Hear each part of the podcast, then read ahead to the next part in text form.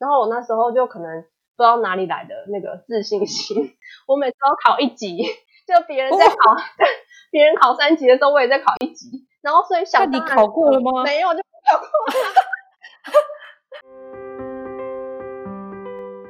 Hello，大家好，欢迎来到无滤镜异国生活，我是甜甜。当初会开启这个计划呢，是因为我刚来德国时也遇到了许多挑战与困难。目前居住在德国迈入第六年，希望借由分享过去一路以来的心路历程，能间接鼓励一些刚来到异国生活的你，或是透过分享异国的生活故事，用无滤镜、没有粉红泡泡的情况下，让大家能更真实与贴近地了解异国生活的酸甜苦辣。此外，我也会定期邀请居住在世界各地的台湾人妻，一同来分享他们的异国生活哦。不啰嗦，我们赶快进入主题吧。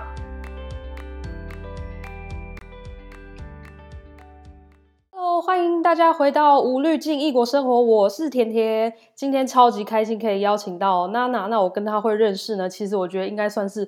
邀请到一位网友，因为我们两个都有经营粉丝专业，然后就这样子不知不觉就是很有缘分的这样认识。那娜娜本身呢，因为有很多的日本与韩国的居住经验，以及厉害的文化观察，所以加上我们在准备的过程中，其实他有给我很多的想法与建议，所以我很期待说自己跟娜娜可以就是有碰撞出什么火花。那我们来欢迎娜娜。Hello，各位听众朋友，你们好，我是 Facebook 脸书专业的当日本 OL 变成了韩国不良主妇的版主娜娜。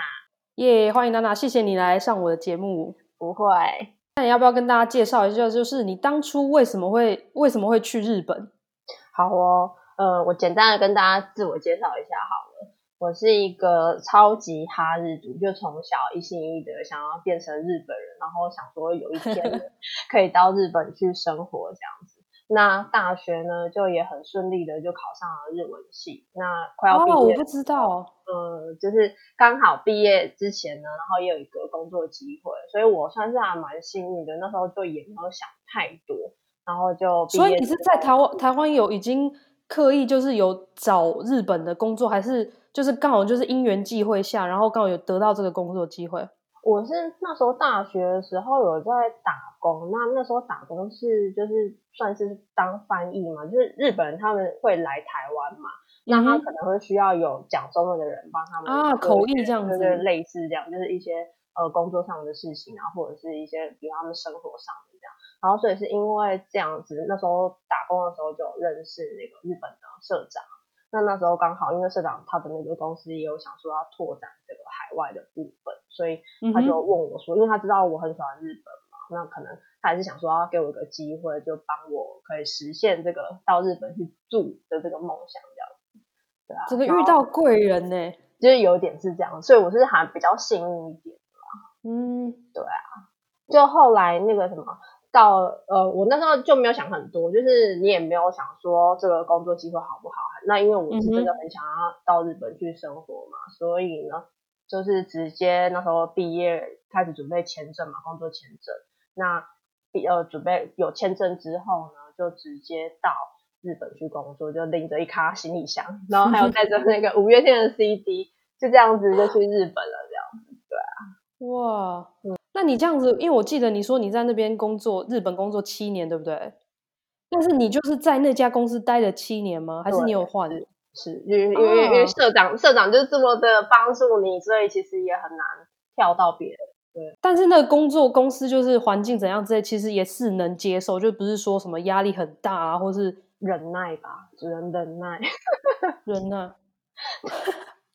对对，我觉得在日本，我觉得，因为我现在想一想，就是我觉得我我应该我的个性没办法，没办法忍耐。就是也许如果你真的很喜欢那个工作啊，也不是很喜欢，就是如果你真的很想要去那个地方，那你为了要在那边生存的话，好像也就只能。我懂啊，我懂，因为我现在在饭店业工作，说真的，环境也没有说真的非常非常好，薪水也不高，但是真的就是喜欢那种接触人，所以所以才继续在饭店业。嗯、对。会有一个梦想支撑着你的感觉啊，那那你为什么会就是你从小就真的是很喜欢日文是没有来由的吗？还是你有特别喜欢一个明星？看日剧，一开始是因为呃看日剧，啊、那你可能因为看日剧之后，你会喜欢上就像你讲的某一个明星嘛。嗯哼。然后可能后来我我我个人是还好，但是我知道有一些我们同样都是日文系的里面的同学们，他们有些是可能因为他想要知道说那个明星在访谈在讲什么嘛，嗯、所以他才会想要去学这个日文。嗯，对啊。因为我本来想要问你说，你到当初是去日本就已经会德文，呃，会日文，但是现在发现你其实大学就已经学。但是你大学学的话，我想问一下，就是日文的能力分级是怎样？因为像德文的话，我们是 A、B、C 这样子分。以前因为后来那个日文检定它有改级，就以前只有一二三四，然后一是最高级，那四是最低的。嗯、那可是因为之前好像就是一级的那个程度阶级太难了。所以后来他就多了一级，就变成一到五，嗯，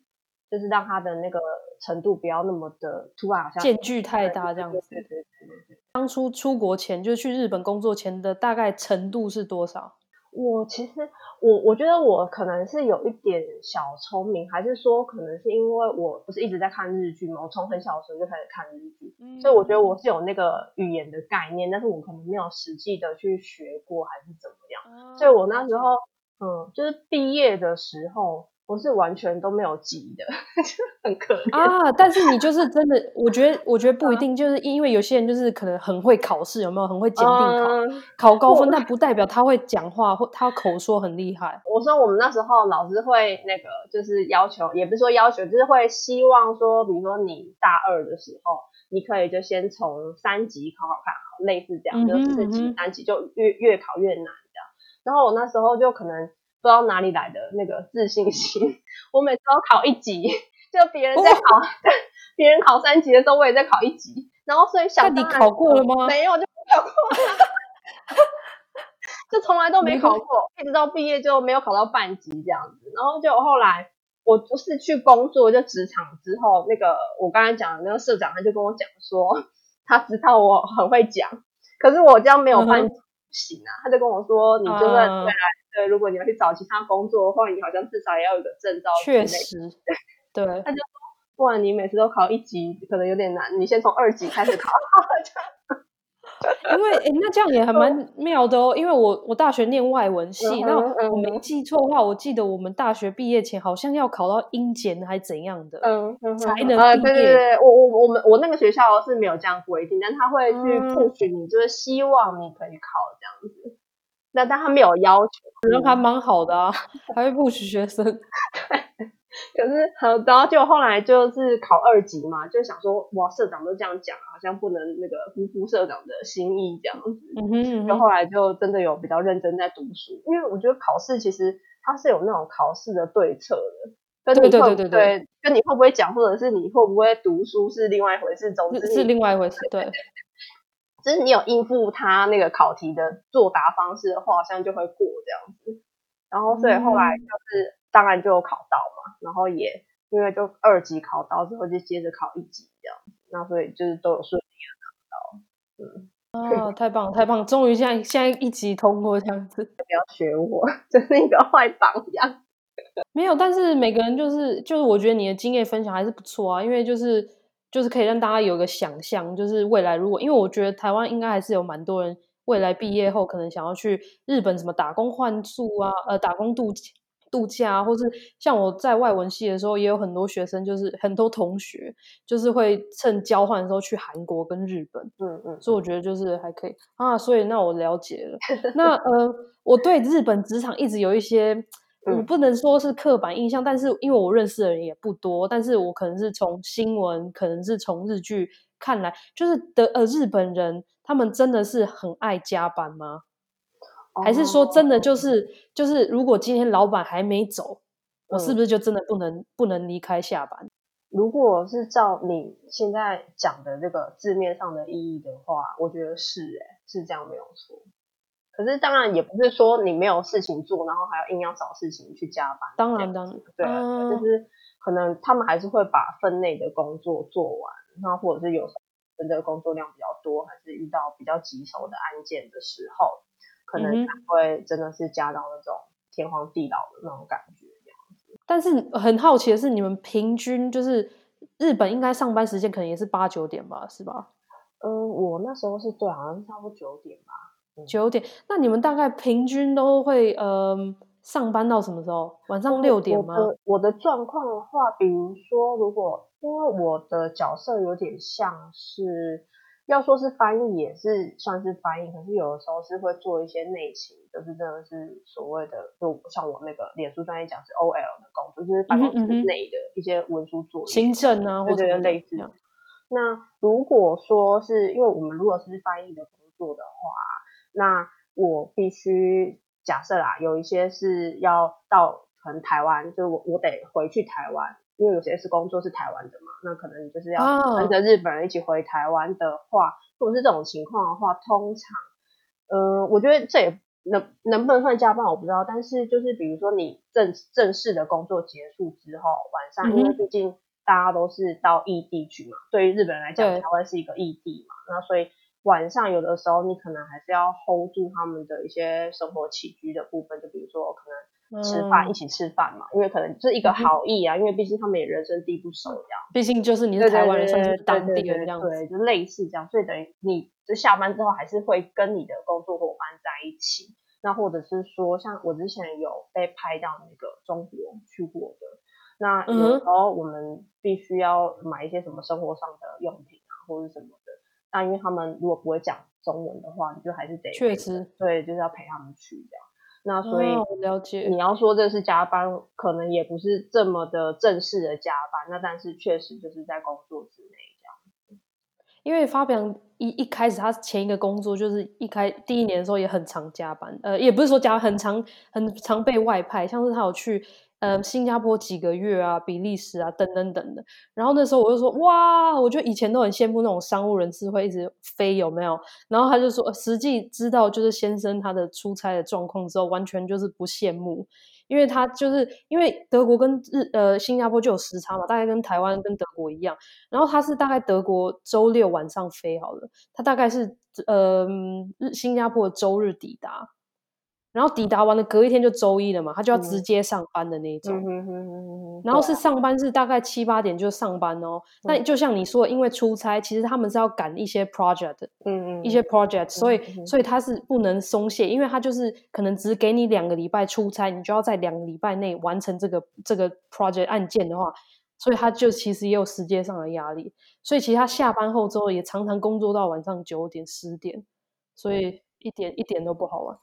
就是就为了赚钱没有办法，好实际。对，然后我还有另外一个另外蛮疑问是，就是女生的话，就是女性在职场上，嗯，会不会就是明明就是能力也不错，但是比较会被派出像是可能行政文书或怎样之类，就是会因为真的有男女性就是在职场上职位上会有差别吗？因为可能日嗯。日韩可能都多少或多或少有一点，因为可能他们都会觉得说，女孩子你可能结婚之后，你就是真的家庭主妇，照顾小孩之类的。当然，可能现在社会在转变，这个现象有稍微好一点，可是我觉得普遍看起来，其实好像也是这样。我还有一个问题，因为像我们在德国，至少我的饭店业的话呢，因为他们流工作流动率也很高。然后我们像我们常常很多饭店，他提供我们的合约工作合约，通常都是先以一年为主，然后要看你一年的表现之后，可能再给你第二年，然后最后再真的表现好的话，他才会给我无限期合约。那在在外国呃，在日本的话，他对外国人他是直接给你无限期合约，还是就是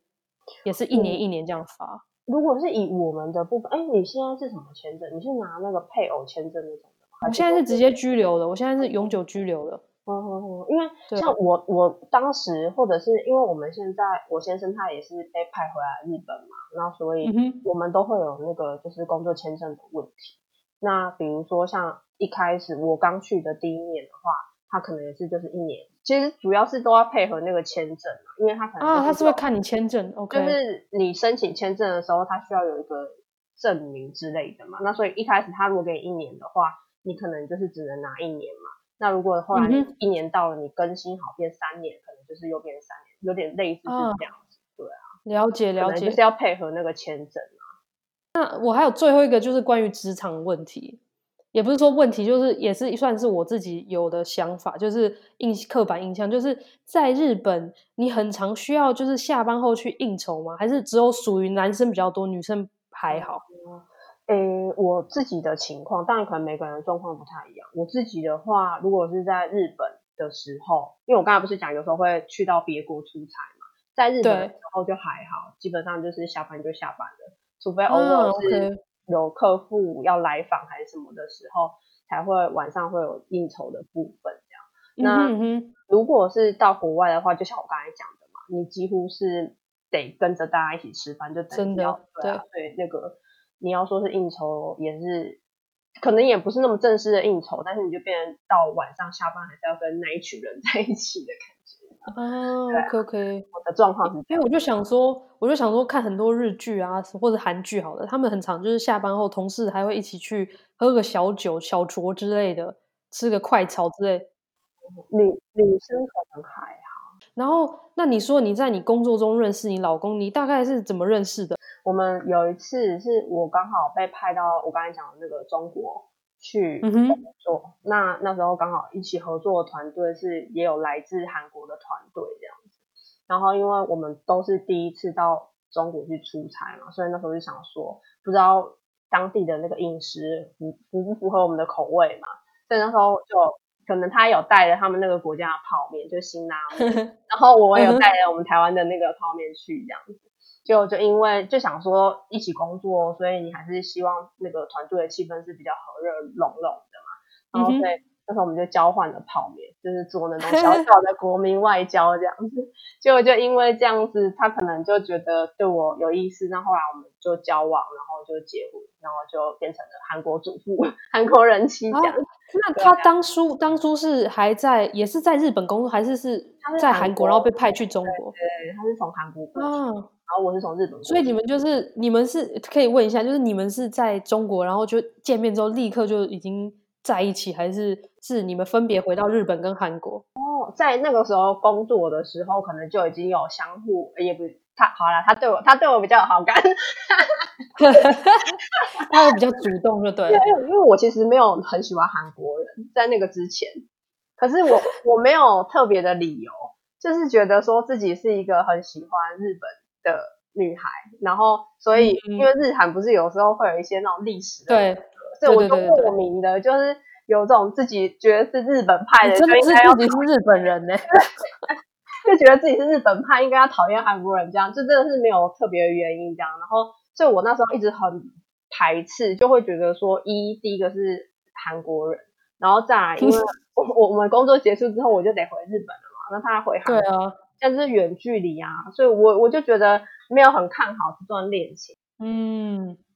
那所以最后是最后是他在你还在日本的时候就跟你求婚了吗？还是怎样？不然你怎么会搬来？对，应该是说我们那个工作结束之后就各自回到各自的国家了。然后可是后来我们大概是交往了四年的时间，基本哇，那也很久哎，对，都是远距离，就是一个日本，一个韩国这样子。你们这样多久见一次？他比较常过来日本找我，因为我的假期可能比较不好安排，嗯、然后所以都比较是他过来这样，嗯、还蛮长的，我觉得。哇，我不知道你四年远距离，你厉害！大大家如果你有远距离的问题或是疑问的话，请欢迎询问 娜娜。对啊，然后就我觉得可能真的也是缘分，就是做人真的不能铁齿，就是你如果很讨厌那个韩国人，就会嫁给韩国人。对，就是如果你说，哎，我超讨厌小眼睛，我绝对不会不要嫁给小眼睛，就就嫁给一个小眼睛的话，就完了。真的就是这样。那我那我问一下，就是你老公当初，你老公叫什么？还是我要一直叫他你老公？美男。啊，美男，对对对对，美男。美男当初是跟你们在远距离的时候，你们用哪一个语言来沟通？英文吗？嗯，一刚开始是英文呢，因为可能基本上像我们这个世代的人，可能多多少少都有学过一些英文，虽然说不是那么标准啦，那但是至少可以沟通这样子。嗯、啊，OK OK。可是因为也没有到那么的流畅，所以有的时候还是要靠这个啊字典，就是翻译之类的，有没有？就翻译。那你们这样吵架的话怎么办？哦 以前，哎、欸，我我以前很不喜欢跟外国人交往的原因，就是因为我觉得没有办法吵架。对啊，就吵不起来，不就是要讲一个字，然后就是哦可、呃，真的，然后就可是后来我发现可以吵的，就是你不管他，你就三七二十一就讲一下。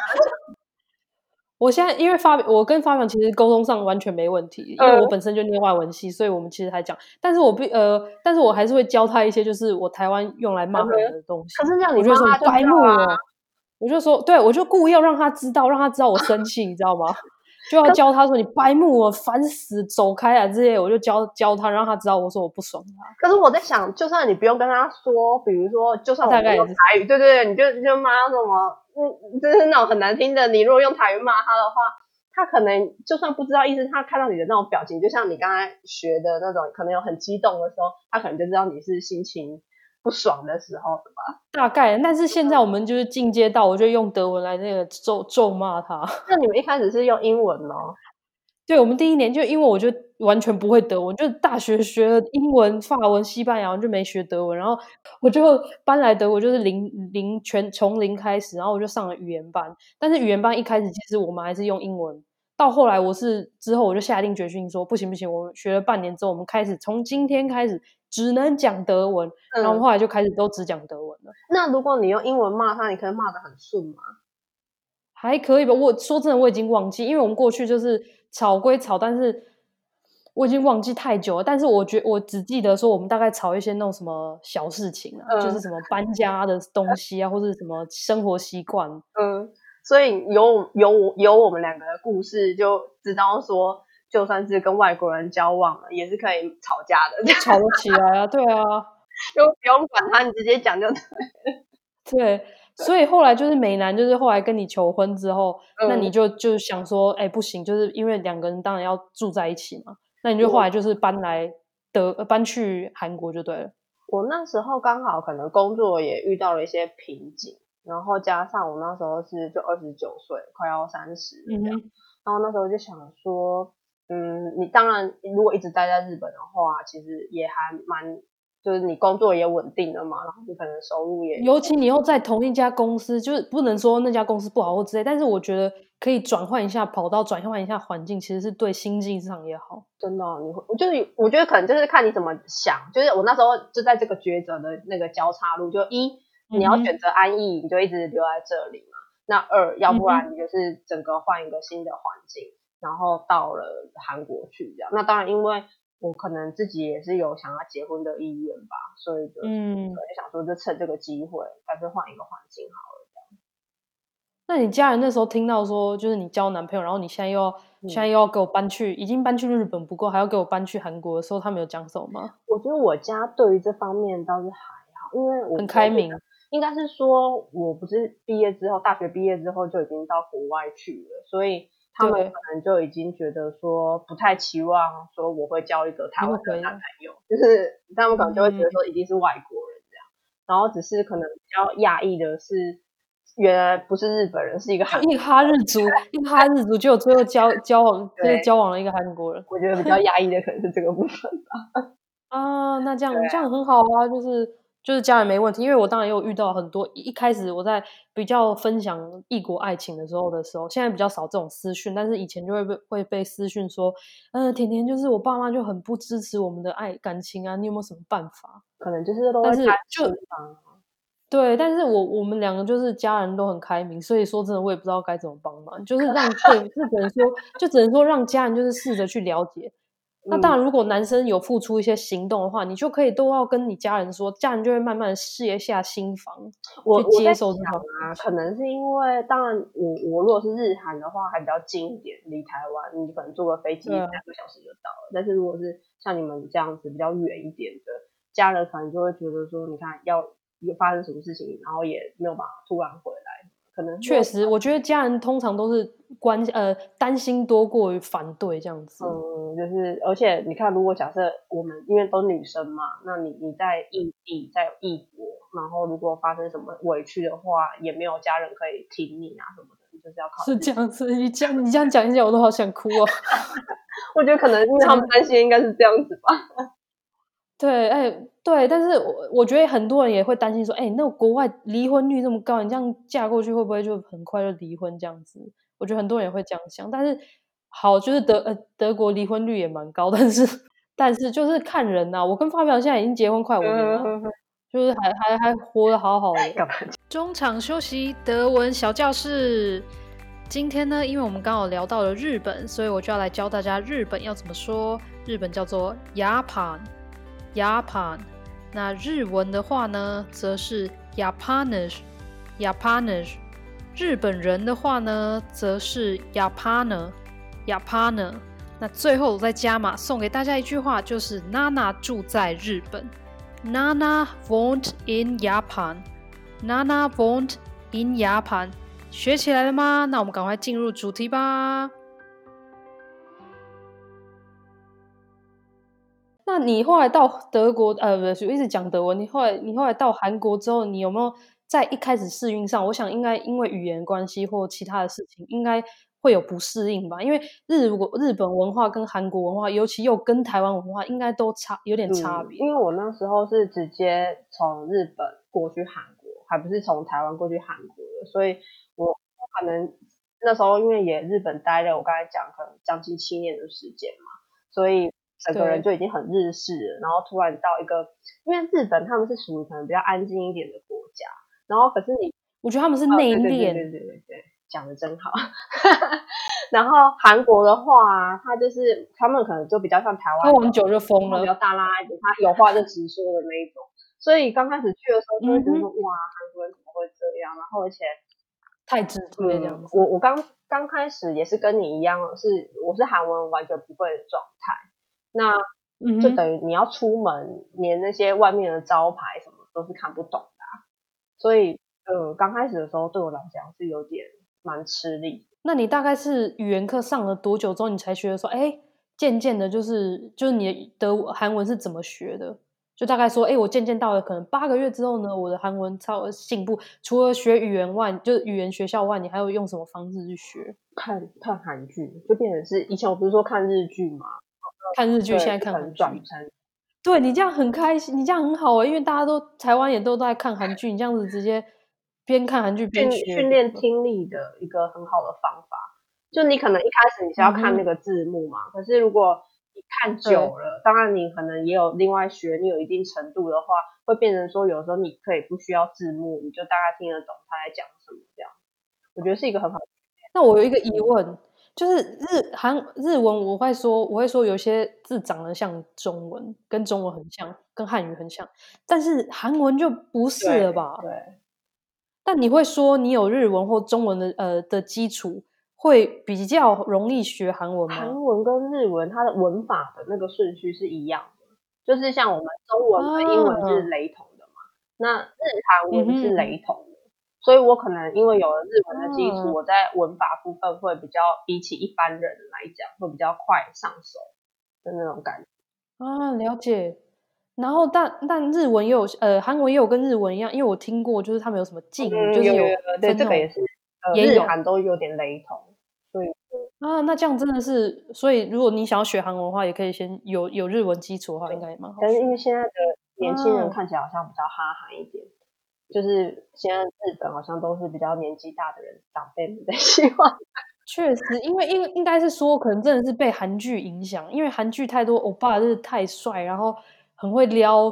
很会撩人，然后就一直被。我觉得台湾像我家人，当然我家人最近也是都会看一些中国大陆剧，但是他们也是最多很多人还是看真的是韩剧、日剧，反而最近他们的产量是不是也比较少？这可能是因为版版权的问题，日剧比较难收看。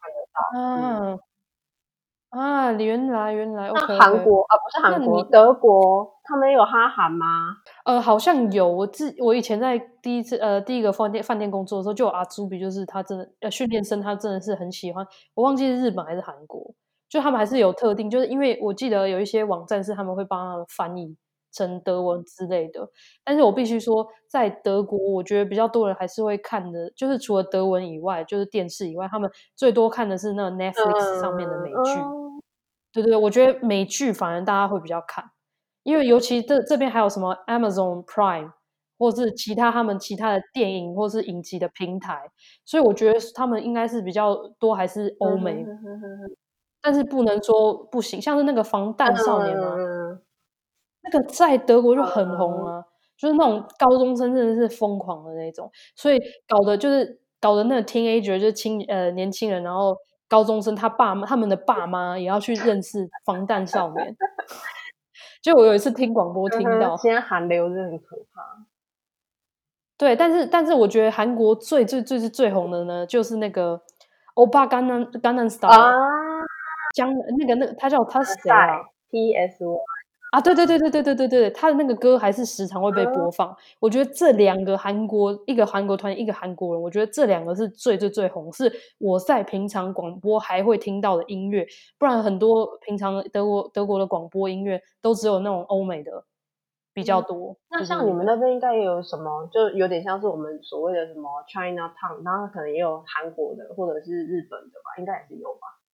嗯，应该是说，我觉得因为在德国确实有很多中国人，尤其是来这边念机械或等等的中国学生，所以比较多中国人他们会去开一些，或是越南、越南、泰国可能也有一点点，他们会去开那种亚洲超市。我们没有说真的是什么大型的中国城，但是至少就是在大的城市，像是法兰克福啦、柏林、汉堡、慕尼黑，通常就会比较多那个中国大陆的开的亚洲餐厅或是亚洲超市。但是这个亚洲超市呢，它通常就会贩售一些日本的日本的东西。韩国我觉得就少一点。它就比较多放日本、越南、泰国之类的东西。好，那如果你在那边很想要吃台湾的，这我会说，我还是东西还是买得到。那像我其实，我就真的想家的话，我可能就去吃一下，去吃一下亚洲餐厅就好了。因为其实我不，我不会说我很挑食，我在德国什么都可以吃。那发饼是是这样念吗？有没有念错？发饼对发饼。他吃的习惯我们亚洲的食物，超级耶！你台湾什么鹅啊，或者是什么这些，他都吃得下啊。真的，人家还不错。他是他是顶多两样，确实是普遍大大众的欧洲人或者西方人不太接受，就是那个鸡脚跟臭豆腐。嗯、香菜可以哦，香菜它可以。真的、哦，他他应该说他也什么都吃，他还蛮好养的。我我妈都说，哇，那个一个外国人都养，就因为我哥超挑食，然后他说，哇，那个外国人，他就跟我哥讲说，哎、欸，你看那个外国人什么都吃，那么挑食啊，就是 发嗯、呃、发表，就是应该是说发表他他只有觉得说，为什么我们台湾人或是亚洲人怎么什么什么内脏、嗯、什么东西都可以吃到，就是全部都吃，连鸡脚都吃这样子。哎、欸，我们韩国人也不太吃内脏，我们家的。真的假的？但是我感觉韩国也是有很多特色的。有对，但是但是我我们家的就他就觉得就像对你老公这样就觉得嗯怎么吃这个？但我个人也。我就说我们就很省钱，我们什么都要吃光。哎、欸，可是我觉得这样不错，因为其实就会听到像因为我我不是是经营算日韩的嘛，对啊。然后有一些他们也都会说什么，她老公就吃不习惯台湾的食物吧，或者是什么觉得台湾很热啊。嗯就也是会听到这样子，确实台湾天气，我我老实说，你要我现在回台湾住，我可能也不会了，因为其中一个原因是因为我在台湾也住了二十几年，但是有一年就是我是八月的时候回去台湾，哇，整个 大中暑，我就才去了两个礼拜，我两个礼拜都在中暑，就是整个是人是呈现昏迷的状态，所以我后来就吓到，我就跟我妈讲说，我我以后不敢在夏天八月的时候回台湾的，所以我现在大概都是。九月、十月啊，或是三四月的时候回台湾，那时候是比较凉爽的。嗯，因为那真的是尽量避开，没有人受得了。但是我觉得好像是真的有越来越热啊，相较于以前我们还待在台湾的时候，就是真的是温室效。我怎么讲那么严肃的问话，就真的是温室效应。然后加上台湾就是都很大开冷气，然后如果又交通就是一直排放废气的话，加起来真的是很，尤其像台北，我住台北的话。都是那个盆地就很容易极热啊，真的。对啊，嗯，好，那那我想问一下，就是你当初跟你你们你婆婆是住你们家附近吗？还是是比较远的地方？我婆婆住离，因为我们是因为我先生以前就工作在韩国工作的关系，所以我们没有离婆家太近。就是如果你要以台湾来比的话，嗯、也许可能就像是我们住在桃园或新竹。然后我婆婆他们可能就住在高雄，类似这样的概念啊。那那还有一段距离，不错。对对对对对，但还他他要来还是可以来的。但是婆婆是会就是无预警的情况下，突然在你家前面敲门说：“哎，娜娜。”不会到这么夸张，但是她有有比较夸张的时候是可能她早上打电话给你，然后就跟你说，哎、uh 今天要过去哦，然后可能下午她人就来了。哎、欸，那样发表会生气耶？那他儿子有办法生气哦？他有办法，就是就是，如果我们这样对我婆婆的话，我婆婆也会生气，因为我必必须说，在德国他们那个自我意识很高，个人意识很高，然后就是也，所以就是我我我我们如果这周要去找我婆婆的话，我可能周一就要问婆婆说，哎，婆婆，这周你有没有空？就是我们能不能去找你？那所以他们的点就是说，他觉得他有自己的时间，你不要打乱我，你和你打乱到他的 schedule，他他他的他的想法是这样，他有他自己安排自己的活动。嗯，所以不需他不他们是就是儿子出去大学住住在外面之后，他就不太、嗯、就是他们是两个个体这样子。嗯，所以对啊，你看这个想法就是跟亚洲人就差很多。对，我我个人是比较会介意说，因为有时候家里很乱，然后他如果突然要来的时候，你就没有时间。确实，你这样完全没有像像我明天也会有人来，我等一下等一下访问完之后，我要我要赶快去打扫一下。我真的是每次只有访有访客的时候，我才会打扫。所以他如果是比如说早上他跟你讲，然后你下午到的时候，这个我就很慌。不，不，不，这个真的是不可，这个是对我来讲 no go，因为在德国也不太可能。因为像我公公住瑞士的话，我们是真的都要讲好，因为我公公是在医院上班，他也要排班的。那我也要排班的话，所以我们是不可能说一下他就说他明天就要来，因为他住瑞士也有一段距离。我婆婆啊，如果她能两三天前通知你，就已经算是还不错了，就已经有事先告知了。但是我想问一下，你跟你婆婆关系是好的吗？就不知道你能不能聊。我一刚开始的时候，因为我不是完全不会韩文嘛，所以其实我是没有办法跟她沟通的。那可能中间都要透过，她会跟美男抱怨说：“哎、欸，你这怎么娶了一个媳妇，就完全不会讲韩文？”我觉得她可能不用抱怨，她就是当然也没有那么没有没有那么夸张，因为他他其实是和善的，可是你可以感受出来，他还是会希望是韩国媳妇，而不是一个外国媳妇。就你可以从他整个人的那种表现可以感觉出来，因为就确实是很不方便，因为他跟我讲话我也讲不通，就也听不懂。然后他叫你比如说这个菜切一切，你连这个菜切一切的韩文都听不懂，这样啊？你有需要就是他如果来你家，或是你去找你公婆的话，你有需要帮忙做家事？我婆婆她是一个很喜欢自己料理的人，就她不太喜欢去外面吃，她会觉得说。嗯他要自己这样子款待，就自己准备，然后这样才是有诚意的招待客人的方式。啊，OK。所以他很喜欢自己在家做料理。那所以等于我们如果去的话，你不可能一直坐在沙发上不帮忙吧？就我我我我差不多是这样子的人。哎，没关系，你们那是欧洲。没有啦，就我婆婆，我婆婆大概就是我们快要到的时候，大概半小时前，因为我婆婆就我都会跟她婆婆讲说，哎，我们今天明天可能大概晚上六点到。那我婆婆其实大概就呃一整天就会慢慢的准备，然后到半个小时前，她可能就会开始加热，把东西一起煮一煮。所以我们到的时候，其实东西都已经好了，我根本都不需要帮忙。那你们有需要去那边过夜的吗？有有，我们都会去找她，就是一个周末，因为我婆婆家是在黑森林，所以我就还蛮喜欢去黑森林，因为它那个就是整个是乡村，就还蛮惬意。然后我婆婆的床不知道为什么，可能是买的比较贵，它真的是很舒服。每次去她家睡觉都都还蛮都可以睡得很好，所以我还蛮常去找我婆婆的。真的哦？那她她是可是比如说你过去嘛，那你总会遇到比如说一日三餐嘛，就三三餐她都已经是先准备好，然后你才过去的。差不多差不多，因为我婆婆她本身就是也她都自己都很会料理，然后有时候会德国他们是有时候会在厨房的冷冻呃冰箱冷冻库就已经摆一些他们像是已经煮好的马铃薯。或是煮好的蔬菜，那你基本上大概只要全部加一加热之后，其实就很方便的。那德国人他不像我们亚洲人，就是一可能要什么一呃三肉三菜什么一一汤，没有，他们德国可能就是大概马铃薯泥配上一个肉，加上顶多一个沙拉好了，就这样就解决了。所以其实你说真准备上其实还好。他们那边有在吃白饭的习惯吗？嗯。应该说看料理，像我不知道你知不知道有一个料理叫做 Chili con carne，它是类似墨西哥的那种，就是类似肉酱，墨西哥肉酱，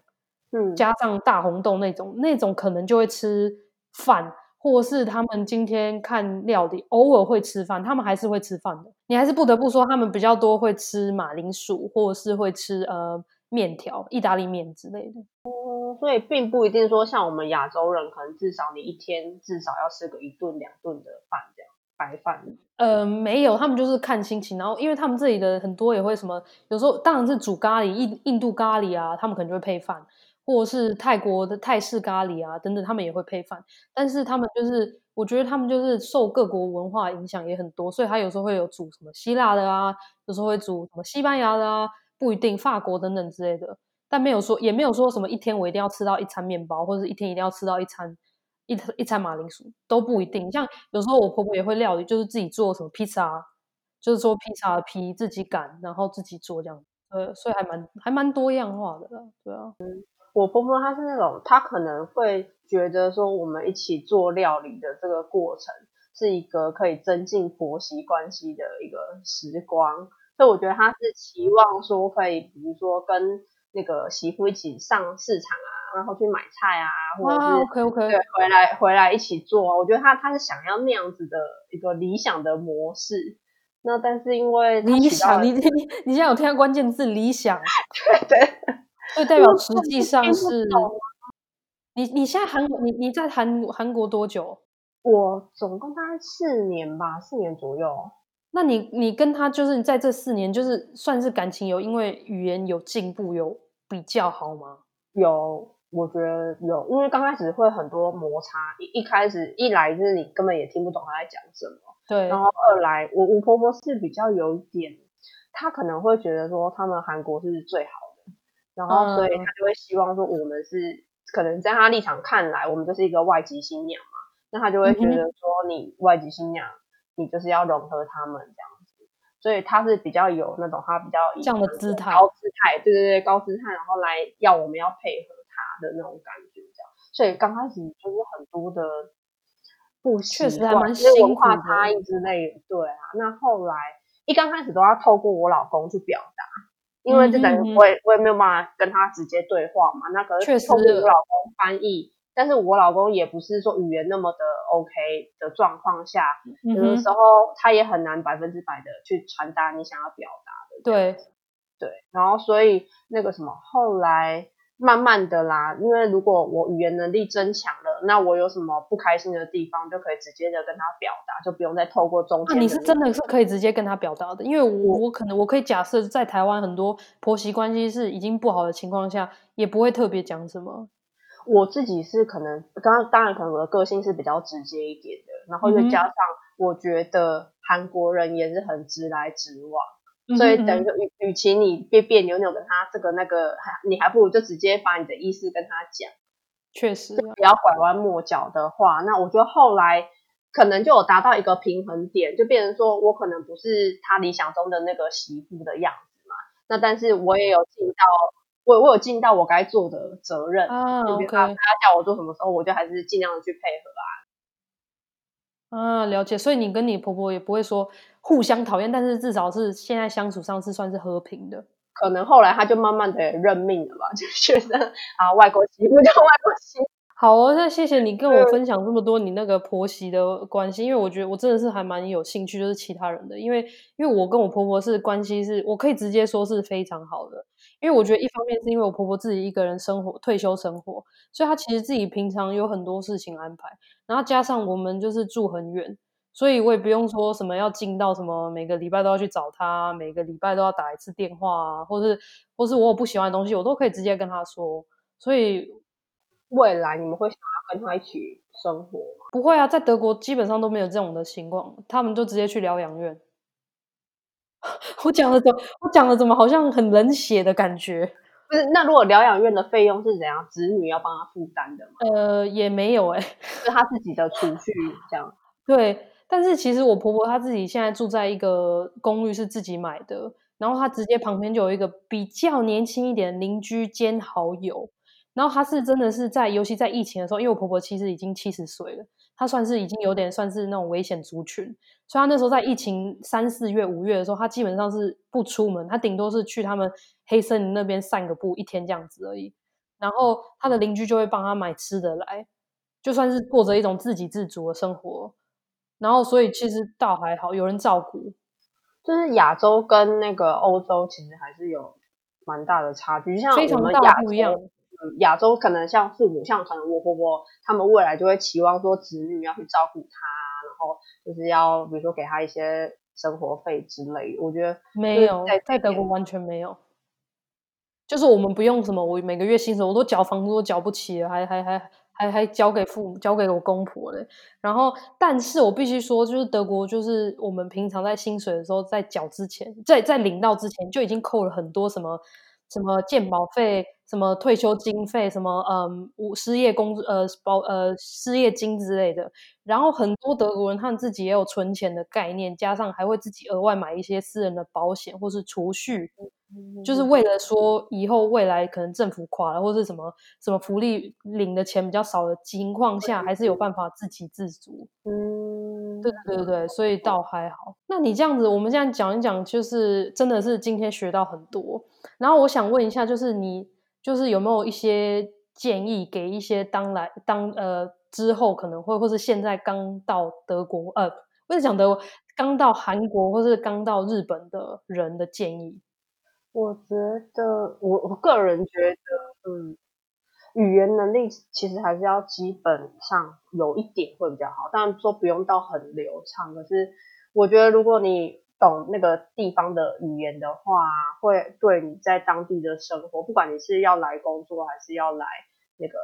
呃婚姻啊，或者是其他的原因来的话，你如果会那个语言的话，你可以自己就出去买东西啊，或者是你要去银行办事啊，还是一些那种处理你的签证啊，公家机关那些单位的话，都会比较方便吧，我觉得。这是真的，嗯。因为像我很多，我遇到很多就是刚嫁来的德国，呃，来台德国的台湾女生，有时候真的是还还是到现在已经结婚好多年，就是不会德文的的情况下，因为他们可能就怀孕生小孩，然后又被在家里，然后完全是依赖依附在老公底下，那我觉得这样就变成一个很无无能力的人，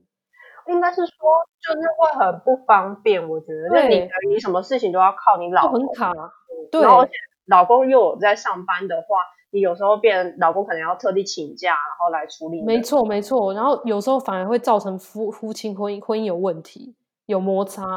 就是可能还是要有有有点那个独立自主的能力会比较好。没错，我觉得语言很重要，因为你就真的可以很快融入当地的生活以外，就是。说不定也会一开始结交一些更多的朋友。好哦，那我们谢谢娜娜今天的分享，我真的是很开心，我真的是闲聊很多。然后我想，呃，娜娜因为有在经营她的脸书专业，然后她甚至有出书。我们娜娜要不要介绍一下你脸书专业大致上在写什么内容？然后你的书又叫什么？然后人家可以在哪里买得到？好啊，我有经营了一个，就是跟呃叫当日本 OL 变成了韩国不良主妇的 Facebook 脸书专业。那我在上面呢，都会分享一些我在日韩的一些生活的真实的情况，就不是那种只有吃吃喝喝，有时候可能会分享一些文化，或者是真的发生了一些什么事情这样。然后，所以如果你想要了解对日韩生活有兴趣的朋友呢，也都可以加入我的那个脸书专业。然后最近我也开始就是有拍一些那种 YouTube 的影片，那所以也可以在 YouTube 上面呢就搜寻同样的名字。然后书呢也是叫同样的名字，全部都是叫同样的名字。这样很好记啊，这样很好记。那书的部分的话呢，是主要是记录了我去到韩国之后所遇到的一些文化差异啊，或者是在韩国生活上遇到的困难，然后可能。教大家怎么样有那个免费学韩文的管道，或者是说呃一些韩国的那种食事礼，就是吃东西的礼仪，或者是怎么样叫外卖啊之类的。嗯、然后也还蛮大的篇幅在叙述的韩国的婚礼，就是结婚的部分。那还有讲婆婆的坏话，就是婆媳问题。对，所以如果对韩国的生活真实的生活有兴趣的朋友呢，也很欢迎去。看我的书这样子，那除了实体书之外呢，它也有电子书，那所以在各大的那种电子书的网站上都有办法看得到这本啊，太棒了！好哦，那我们今天的谈话就到此结束。那大家记得就是可以在我的那个呃描述的底下，也可以去找到娜娜的娜娜的粉丝专业。那我们下次再见喽，拜拜！拜拜！希望大家会喜欢这集的内容，喜欢的话在留言评论告诉我哦。或是上我的脸书专业，跟着甜甜与发表一起刮世界地图，或是我的 Instagram tiny dot pet packer 私讯我。今天的节目就到这里，那我们两周后再见喽，拜拜。